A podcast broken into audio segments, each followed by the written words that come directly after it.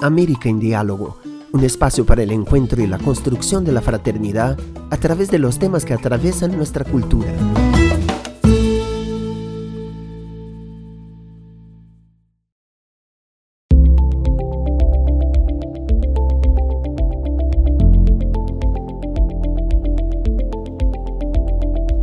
Bienvenidos a otro episodio de América en Diálogo. En el espacio de hoy queremos conversar acerca del paradigma del buen vivir en América Latina y su aporte al proceso de integración latinoamericano. El paradigma del buen vivir como filosofía parte sobre todo de la concepción que tienen de la vida los pueblos originarios presentes en nuestra región que siempre han creído y soñado en ver una tierra donde no predomine el mal, sino que reine la armonía entre las personas y la naturaleza. Ya en nuestra América Latina y el Caribe comienza a ganar espacio el paradigma del buen vivir como alternativa al desarrollo y cada día crece el número de personas que buscan lo que las distintas comunidades indígenas siempre han buscado, que es de poder vivir una vida en plenitud, en armonía y equilibrio con la naturaleza y en comunidad. Para entrar a dialogar sobre este tema nos acompaña el señor Adalid Contreras Baspineiro. El señor Adalid es sociólogo, comunicólogo e internacionalista boliviano ha contribuido a la integración continental como director general y secretario general de la Comunidad Andina, CAN.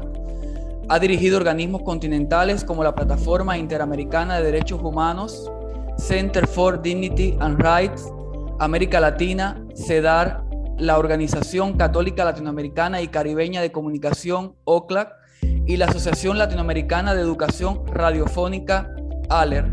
Ha sido miembro del Comité Directivo del Foro Social Mundial, es director propietario de la Fundación Latinoamericana Comunicare.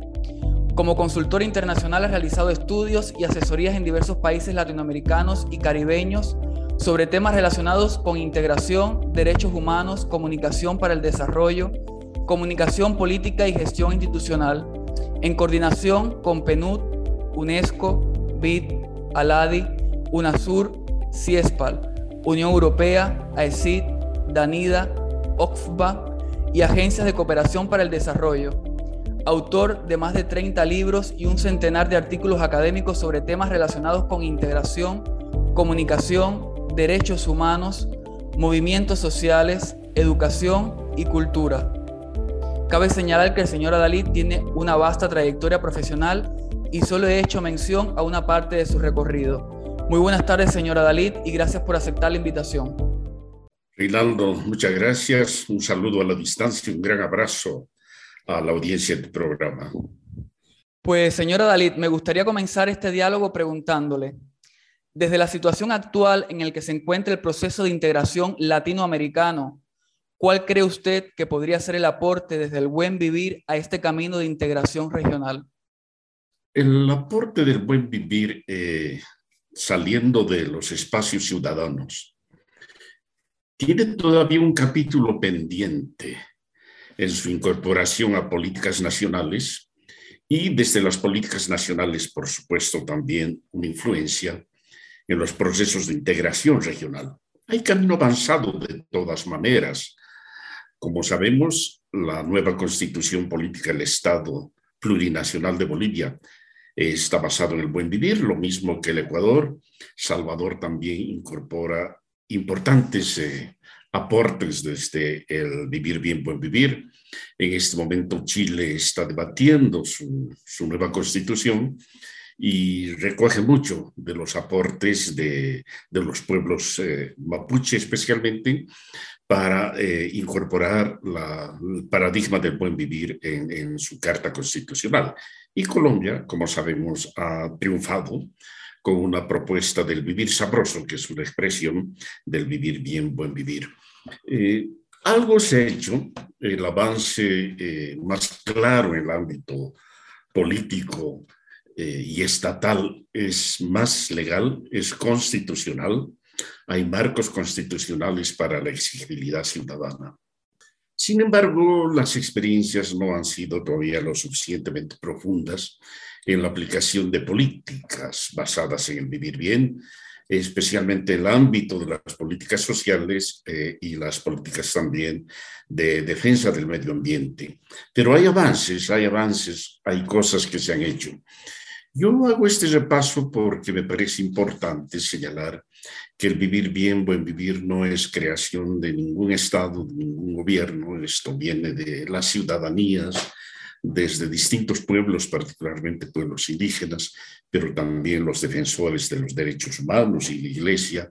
Hay distintas fuentes que aportan a su... Eh, a su realización en un campo político de carácter estatal. De acá el paso a los procesos de integración eh, es mediado, es mediado los procesos de integración, son procesos que funcionan eh, en la articulación entre distintos países, entre los gobiernos de países. También desde la voluntad de seguir apostando por una mayor integridad latinoamericana. ¿Cuáles son los mayores desafíos que desde el buen vivir usted encuentra para que una mayor integridad como países latinoamericanos sea posible? Los mismos principios del buen vivir, los principios del buen vivir que de manera general eh, están concentrados en la solidaridad, la complementariedad, la reciprocidad entre distintas sociedades en función de un bien común en función de objetivos compartidos es, uno de los desafíos que está presente en, general en las políticas de los países y en las políticas también de los procesos de integración.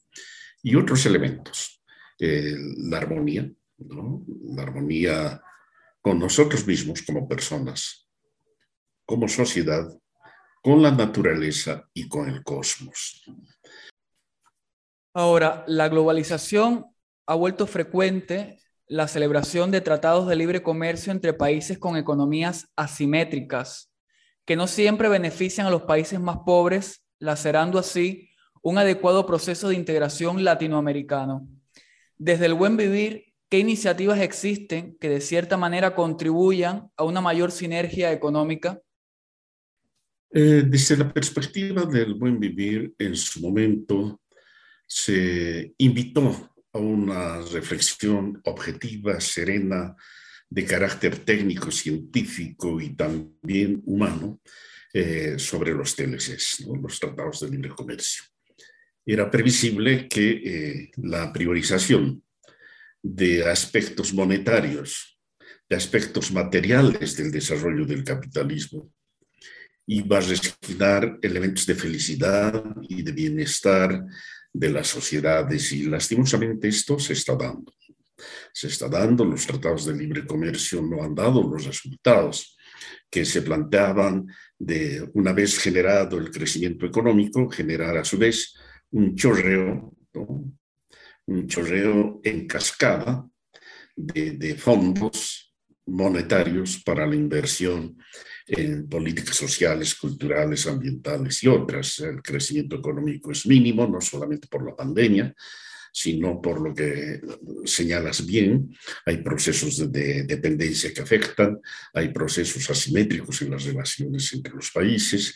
Eh, nuestros países tienen un grado de industrialización todavía muy limitado, eh, de modo tal que no dejamos de ser países de extractivistas de materias primas y exportadores de materias primas. Entonces hay una relación tan desigual que los TLCs quedan en deuda con el desarrollo de nuestros países.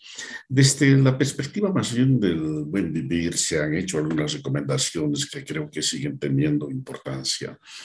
Uno de estos es la necesidad de superar la, la economía eh, extractivista, nuestro carácter de países exportadores de materias primas y de commodities, es necesario el salto, porque en la manera como se está dando la relación en el mercado internacional de la compra de nuestras materias primas y su transformación en otro lado, está condicionando, además de una desigualdad, de una asimetría extremadamente grande entre los países, está obligando a nuestros países a formas de producción con gravísimas afectaciones al medio ambiente.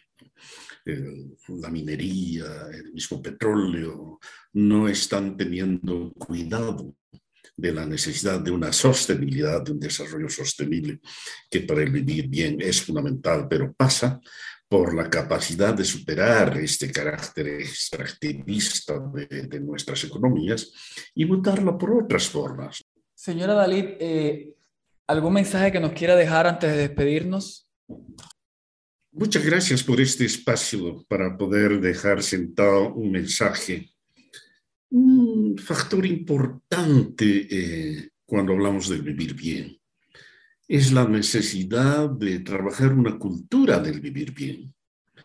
Vivir bien no es un paradigma que se hace para recitarse, ¿no? para declamarse.